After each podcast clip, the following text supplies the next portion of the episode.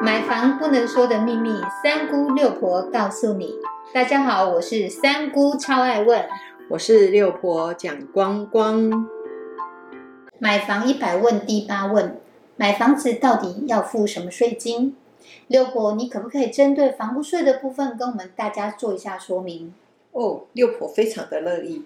来，我们先来了解哦，契税的部分。契税就是说，你今天在买了房子之后，你属于卖方跟买方都有一定要缴的税金。我们先来针对买方的部分，买方呢一开始买了房子，第一笔要缴的税金就是契税。契税就是所谓的契约税，我们要来了解，它就是买卖的百分之六哦。然后再接下来呢，我们必须要去了解我们第二个要缴的税金，那当然就是有关于房屋的部分，就是有所谓的房屋税。那它是什么样的一个开征方式呢？它开征的期间是每一年的五月开征一次，就是一年一次的一个缴交房屋税的部分。它缴纳的期间是五月一号到五月三十一号，课征的范围。呢，它为什么要课这个房屋税？就是说，它固定在土地上面的建筑物是可以用来居住、工作或是营业的用途。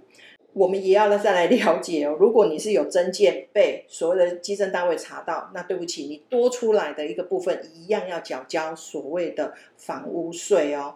再接下来，我们纳税义务人，我们就简单一点讲，就是房屋的所有权人，就是缴交这个房屋税的纳税义务人哦。那接下来，我们要了解所谓的一个课税的一个基础，就是所有有房屋的所有权人，就是房屋的所有权人，我们是政府对我们所有房屋所有权人来做课征。